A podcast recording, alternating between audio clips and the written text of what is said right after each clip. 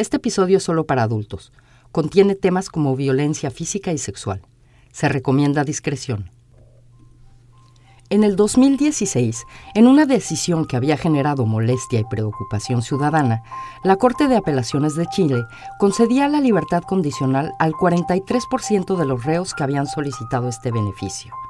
Para poder obtenerlo, los reos deberían de cumplir con ciertos requisitos, tales como haber cumplido al menos la mitad de su condena, tener una conducta intachable al interior de la cárcel, haber aprendido un oficio y haber asistido con regularidad a las escuelas del penal.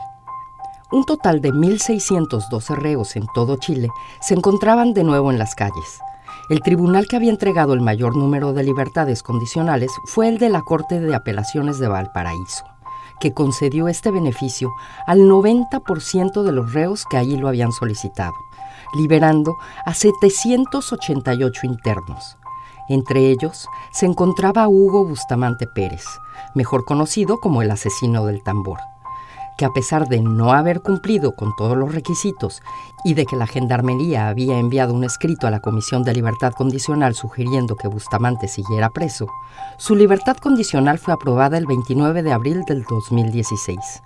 Salió de la cárcel de Valparaíso después de haber cumplido tan solo 11 años de una condena de 27. Yo soy Beatriz Maldonado y esto es Te cuento un crimen.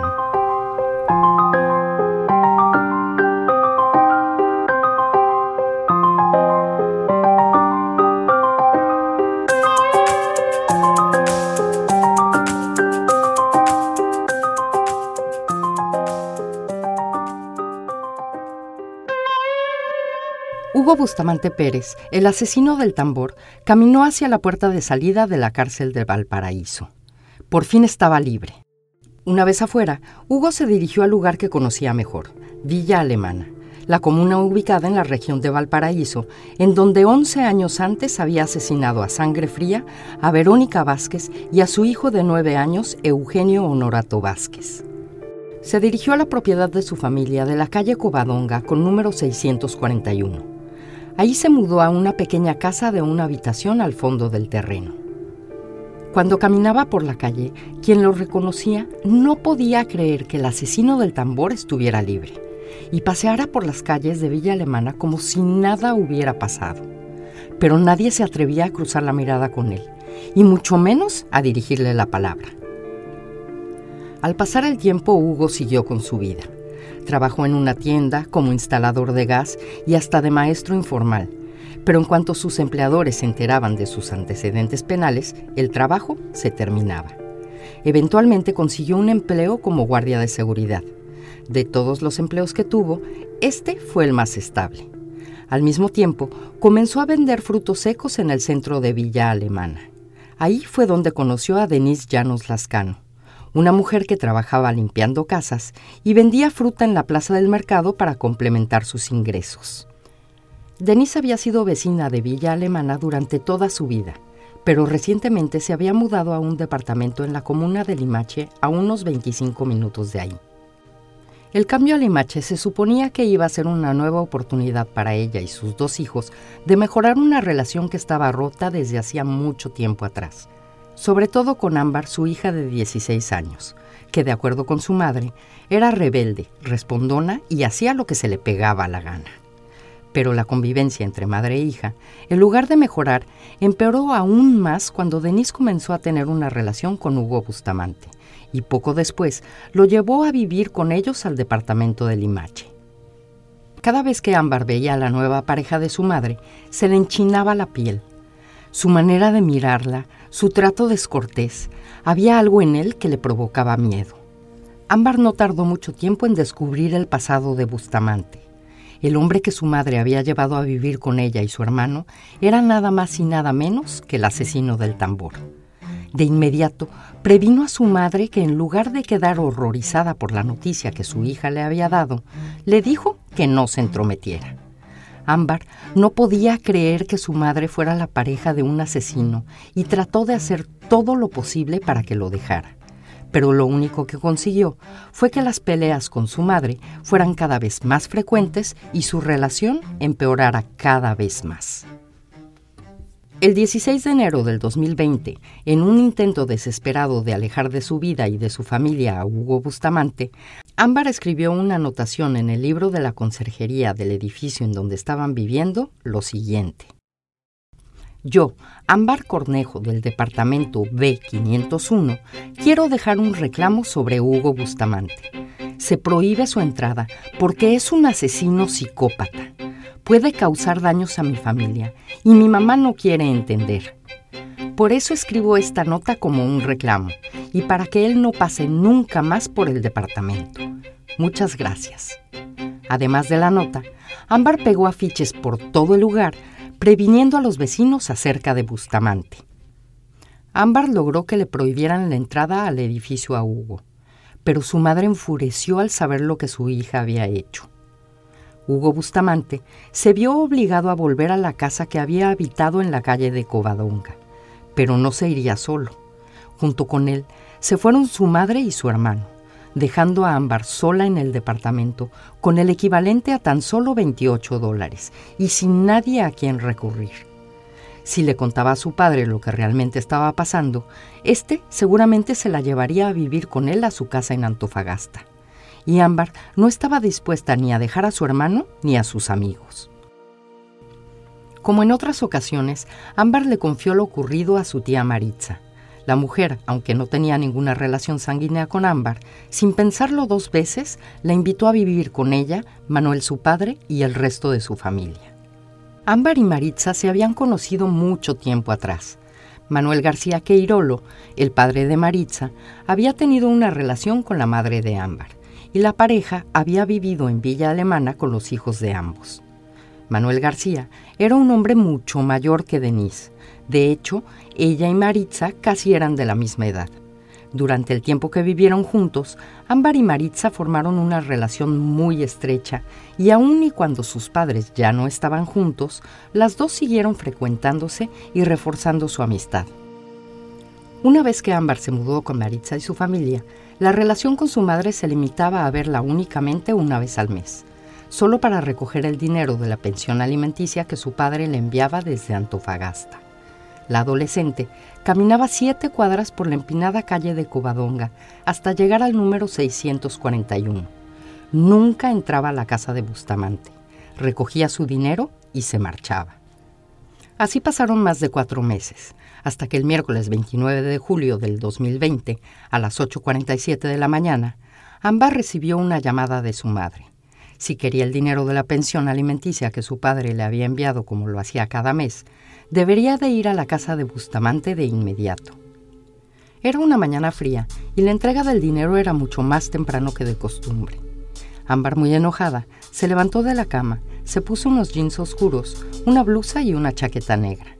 Tomó su celular y salió de la casa de Maritza. No llevaba con ella ni su billetera ni sus lentes. Ni siquiera llevó consigo la mascarilla que era necesaria para estar en público por ser plena pandemia. Salió de la casa y comenzó la subida por la empinada calle de Covadonga con paso apresurado, hasta llegar a la casa de Bustamante. A media mañana, Maritza se empezó a preocupar. Ámbar no había regresado. La caminata a casa de Bustamante tomaba alrededor de 10 minutos y la joven debería de haber estado de regreso hacía más de media hora. Maritza marcó al celular de Ámbar sin obtener ninguna respuesta. Después llamó a Denise que le dijo que su hija había pasado a recoger el dinero esa mañana y se había marchado. A las 11 de la mañana, el pánico se apoderó de Maritza. El celular de Ámbar se había apagado y ningún amigo tenía noticias de ella. Esa noche levantó una denuncia por desaparición ante la sexta comisaría de Villa Alemana. Al día siguiente por la tarde, Maritza, junto con familiares y vecinos de Ámbar, se dirigieron a la casa de Hugo Bustamante. Todos sabían acerca de su pasado. Hugo lo recibió muy amablemente, cosa que le preocupó todavía más a la mujer. Los dejó pasar a su casa para que buscaran a la joven. No había rastros de ella pero Hugo Bustamante le haría un comentario a Maritza que se quedaría plasmado en su memoria. ¿Usted cree que si yo tuviera un cadáver escondido o enterrado no se sentiría el olor? Maritza, aterrorizada por el comentario, solo le dijo que estaba ahí para buscar a una niña perdida, no a un cadáver. Maritza, junto con los vecinos del lugar, familiares y amigos de Ámbar, la buscaron día y noche. Hicieron afiches que pegaron por toda la zona y subieron fotos por todas las redes sociales. Durante la búsqueda, una persona estaba notoriamente ausente, Denise, la madre de Ámbar, que seguía al lado de Bustamante. A quien preguntara por su hija, le decía que seguramente se había ido por ahí con algún amigo y que regresaría pronto. La búsqueda por parte de las autoridades no fue activada sino hasta el viernes 31 de julio, dos días después de la desaparición de Ámbar y no fue sino hasta el sábado primero de agosto que la Policía de Investigaciones tomó las declaraciones tanto de Denise como de Hugo Bustamante. Ellos dijeron que la joven se había presentado antes de las 9 de la mañana del 29 de julio en su casa y que después de haber recibido el dinero de la pensión alimenticia que su padre le había enviado, se había retirado del lugar y que no tenían ninguna información acerca de su paradero. Después de rendir su declaración, Hugo Bustamante dejó su casa con el pretexto de que estaba siendo hostigado por sus vecinos. Denise fue con él, dejando a su hijo Daniel al cuidado de sus familiares. Fue hasta entonces que los medios de comunicación se enteraron de la desaparición los noticieros de todo Chile daban la noticia de que Ámbar Cornejo Llanos, una menor de edad de Villa Alemana, estaba desaparecida y que el asesino del tambor era la pareja de su madre. Conforme los días pasaban, más se intensificaba la búsqueda. La calle de Covadonga y sus alrededores fueron invadidos por personas que querían ayudar a la joven la Policía de Investigaciones, bomberos, carabineros, empresas privadas, brigadas de rescate y personal de socorro andino utilizaron drones y cámaras termales para facilitar la búsqueda en la zona que tenía muchas quebradas y arbustos, pero no había ni un solo rastro de ámbar. El 4 de agosto, la Policía de Investigaciones, con una orden judicial en mano, hizo una búsqueda en la casa de Hugo Bustamante. Ahí encontraron rastros de sangre en la ropa de Bustamante, así como en otras partes de la casa. Eso era suficiente para ordenar su detención. Al día siguiente, circulaban por las redes sociales fotos que habían sido tomadas por los moradores del sector rural de Jiu en Limache. En ellas aparecían Hugo Bustamante y Denis Llanos caminando con mochilas y bolsos con comida. Las autoridades fueron alertadas. El 6 de agosto, alrededor de las 2 de la tarde, la Policía de Investigaciones daba a conocer por medio de su cuenta de Twitter que habían detenido a Hugo Bustamante y a Denise Llanos por la presunta responsabilidad de la desaparición de Ámbar Cornejo. Al mismo tiempo, en la calle de Covadonga, que había sido acordonada desde la mañana, se desplegaba un enorme operativo al mando de la Policía de Investigaciones dentro de la casa de Hugo Bustamante a las 3.30 de la tarde, se daría a conocer la noticia. El cuerpo de Ámbar había sido encontrado. Estaba descuartizado en 15 partes que habían sido encontradas dentro de tres hieleras o coolers que estaban enterradas en el patio de la casa. Bustamante no había cometido el mismo error que en su último crimen. Esta vez había enterrado el cuerpo de tal manera que ni siquiera la unidad canina que había estado ahí un par de días antes había podido detectarlo. Al día siguiente, Hugo Bustamante y Denis Llanos fueron trasladados al cuartel de la Brigada Criminalística en Limache.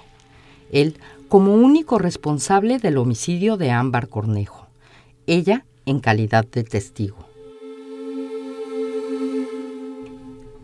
Denise había declarado que Hugo Bustamante la había amenazado con matar a su hijo y a sus padres si no la seguía. Dijo que Ámbar había olvidado su celular el día en que había recogido la pensión y que había regresado a la casa por él, pero que ella y su hijo no se encontraban en el lugar porque iban rumbo a su departamento de Limache. En las afueras del cuartel, ya se habían congregado decenas de personas que se manifestaban con carteles y consignas pidiendo justicia para Ámbar.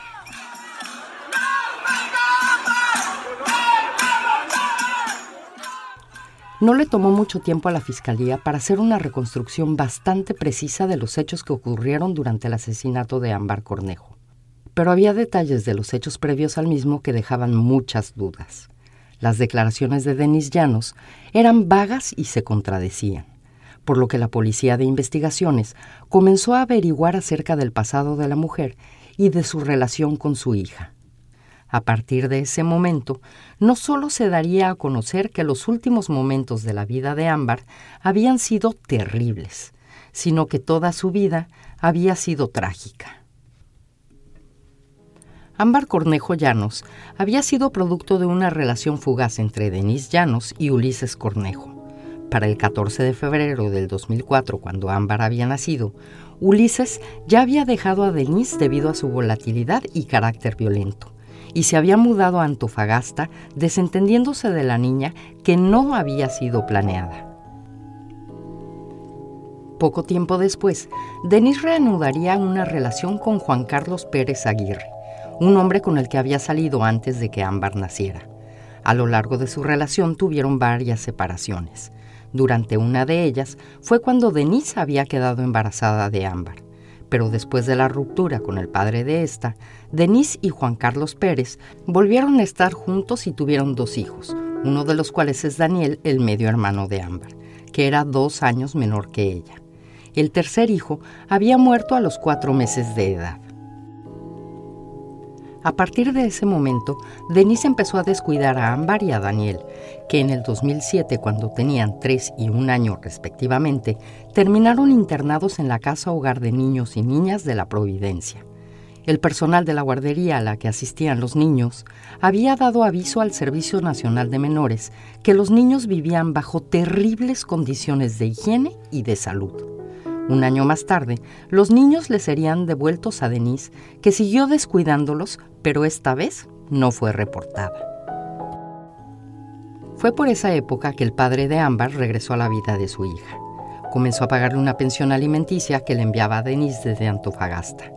Y la niña comenzó a pasar vacaciones de verano e invierno con él. Si su padre se daba cuenta de las condiciones en las que vivía su hija, él tampoco hizo nada. Para el 2009, Denise Llanos y Juan Carlos Pérez romperían su relación una vez más, pero esta vez en forma definitiva. Al igual que el padre de Ámbar, Pérez también contribuía a la manutención de su hijo, por lo que Denise iba los fines de semana con los dos niños a la casa de su expareja, que vivía también en Villa Alemana, y cobraba la pensión alimenticia de su hijo menor. Entre las dos pensiones y programas del gobierno, Ámbar y Daniel pasaron su infancia con apenas lo necesario para vivir. Cuando Ámbar tenía ocho años, le confesó a dos de sus maestras que un hombre la había violado. La escuela llamó de inmediato a Denise para informarle lo que su hija les había confiado. Ese mismo día las maestras llamaron a las autoridades. La causa penal se tramitó en el Juzgado de Garantía de Villa Alemana el 27 de septiembre del 2012. El imputado era Juan Carlos Pérez, el padre de su medio hermano Daniel, que fue encontrado culpable de la violación de Ámbar Cornejo y condenado a tres años de cárcel, pero le otorgarían la medida alternativa de remisión condicional de la pena. En pocas palabras, Juan Carlos Pérez no pasó ni un solo día en prisión por violar a una niña de 8 años. Solo tuvo que pagar una multa e ir a firmar una vez al mes a la Gendarmería de Villa Alemana. No solo la justicia le había fallado a Ámbar. A pesar de las pruebas psicológicas y médicas que le habían hecho, su madre siempre le dejó saber que no creía que su expareja la hubiera violado por lo que nunca pidió ayuda psicológica para su hija que se tuvo que tragar el trauma.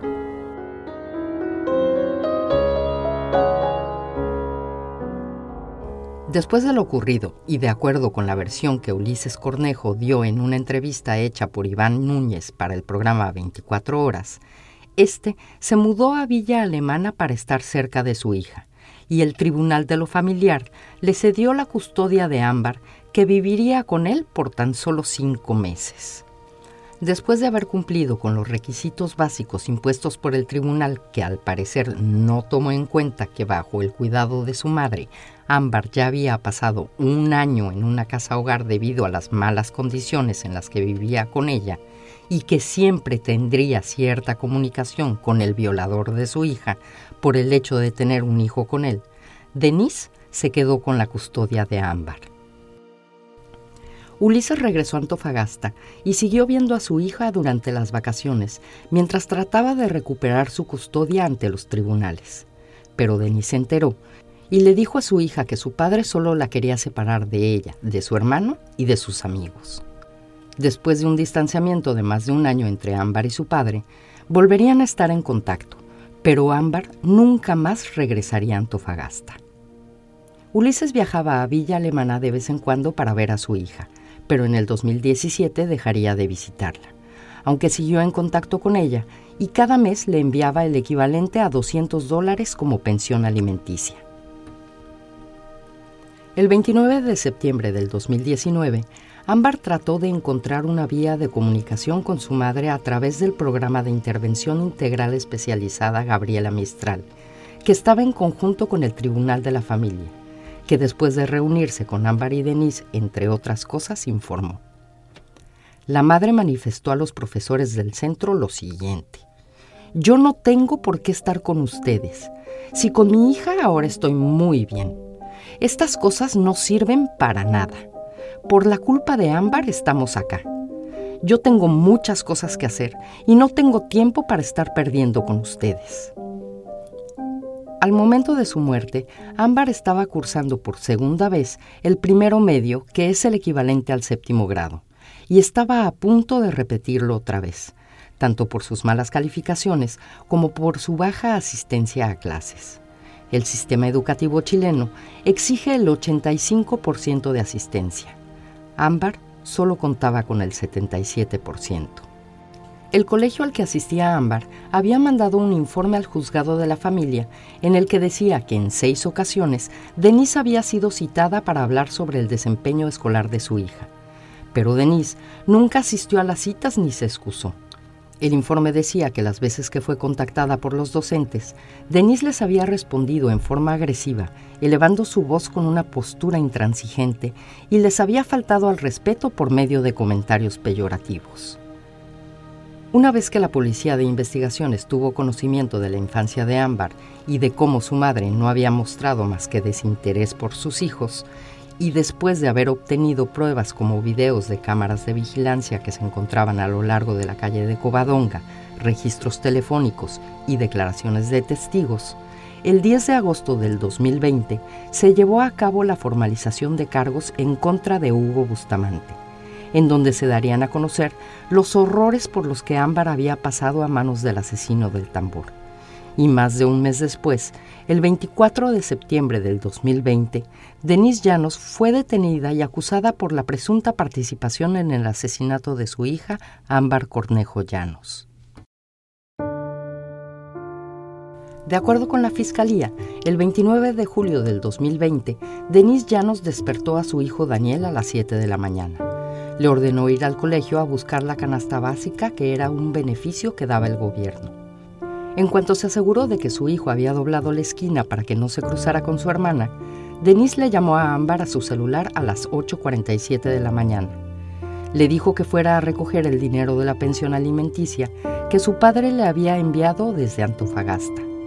Cuando Ámbar llegó a la casa de Bustamante, de alguna manera la convenció para entrar a la casa. Una vez adentro, la pareja la inmovilizó. Denise abandonaría a su hija por última vez, dejándola en las manos de un asesino. Salió de la casa y esperó a que Daniel llegara con la canasta de alimentos del colegio.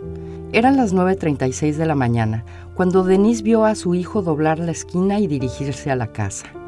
Le dijo que debían de ir inmediatamente al departamento de Limache, pero Daniel entró a la casa para ir al baño. Al ver que el joven estaba adentro, Hugo salió de inmediato de la única recámara de la casa se paró frente a la puerta de la misma para evitar que Daniel pudiera ver a su hermana. Ya de salida, Daniel escuchó un golpe seco. Sin haber hecho ningún comentario al respecto o pedir alguna explicación, Hugo le dijo que su madre estaba colgando ropa en la parte trasera de la casa.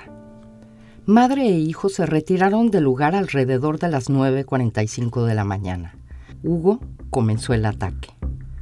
Comenzó a golpear a Ámbar, primero con sus puños y después con algún objeto contundente. La joven recibió golpes en todo el cuerpo. Había señales de que se había tratado de defender, pero nada pudo hacer para detener el asalto. Después, como lo había hecho 15 años antes con Verónica Vázquez, Hugo le metió un paño en la garganta. Mientras Ámbar se sofocaba, Hugo la violó. Poco a poco, entre dolor, desesperación y terror, Ámbar Cornejo perdió la vida. Hugo se tenía que deshacer del cuerpo. Tomó dos cuchillos y un serrucho. Cercenó el cuerpo de su víctima en 15 partes y una vez más, al igual que con Verónica Vázquez, Hugo cubrió la cabeza de Ámbar con una bolsa de plástico. Colocó las partes del cuerpo en tres hieleras o coolers. Después, quitó la madera en parte del piso de la casa. Cavó un hoyo de 52 centímetros de profundidad y enterró ahí los contenedores.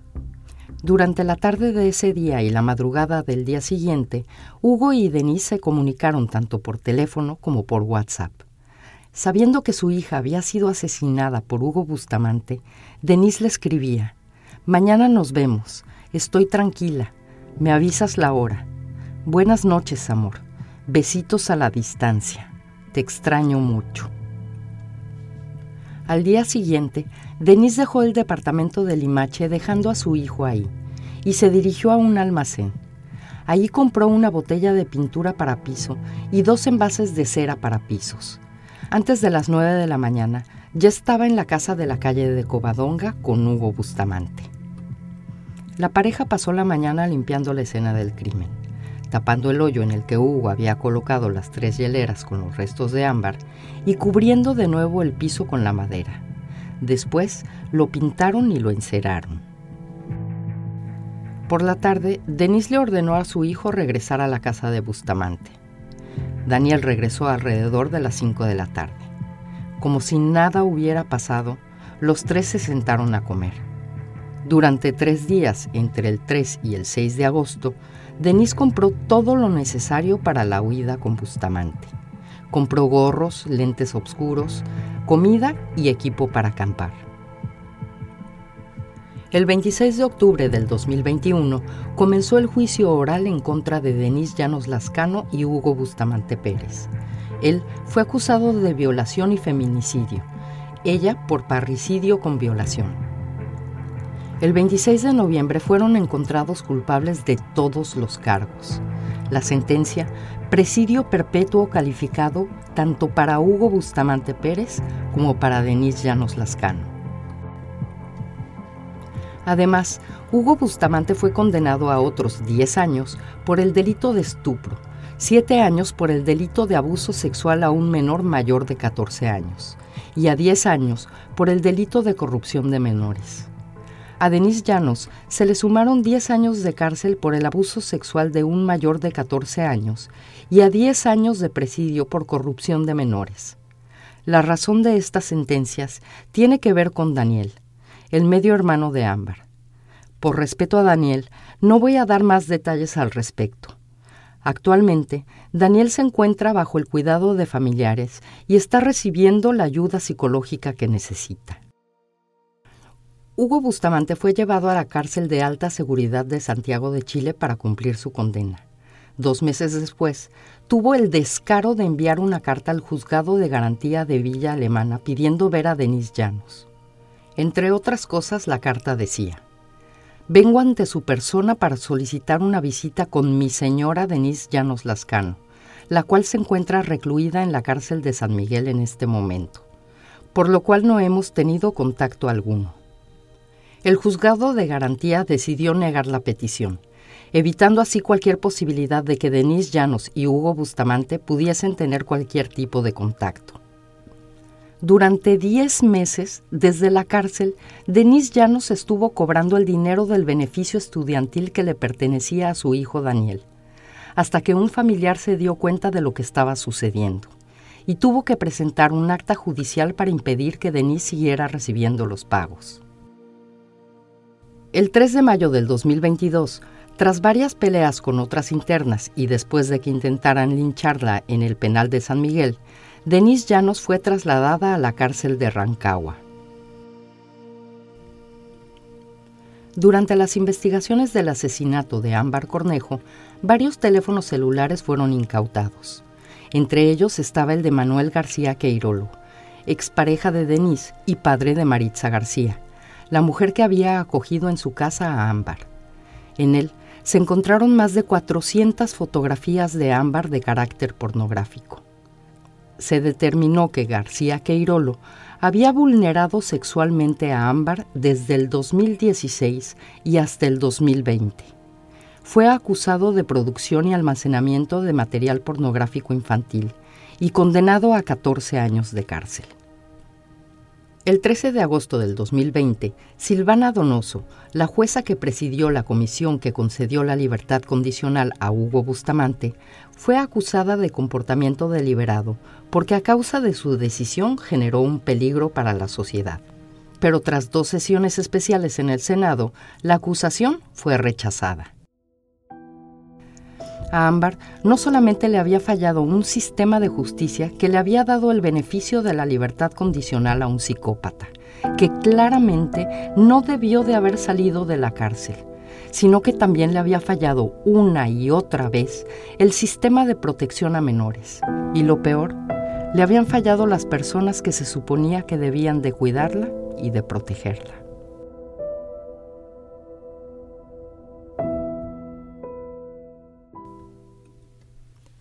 Muchas gracias por escuchar. Pueden ver las fotos relacionadas con este crimen en las notas de este episodio que pueden encontrar en la página de internet tecuentouncrimen.com. No olviden regalarnos un like y seguirnos en Instagram y en Facebook. Ahí nos pueden encontrar como Te Cuento un Crimen Podcast. Nos vemos el próximo lunes con otro episodio más de Te Cuento un Crimen.